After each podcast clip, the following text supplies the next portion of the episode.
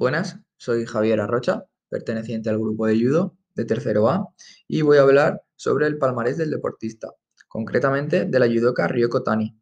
Esta es una de las deportistas con mejor palmarés, siendo la deportista con más medallas olímpicas y con más títulos de campeonato del mundo. Concretamente voy a nombrar las medallas olímpicas.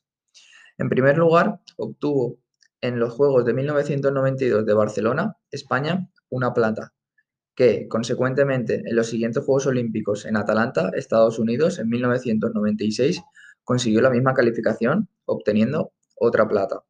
En el 2000, Sydney, Australia, consiguió alzarse con un oro, al igual que en 2004, en Atenas, Grecia, con otro oro. Por último, y donde consiguió la calificación o la medalla con peor calificación, se realizó en 2008 en Pekín, China, donde consiguió únicamente un bronce.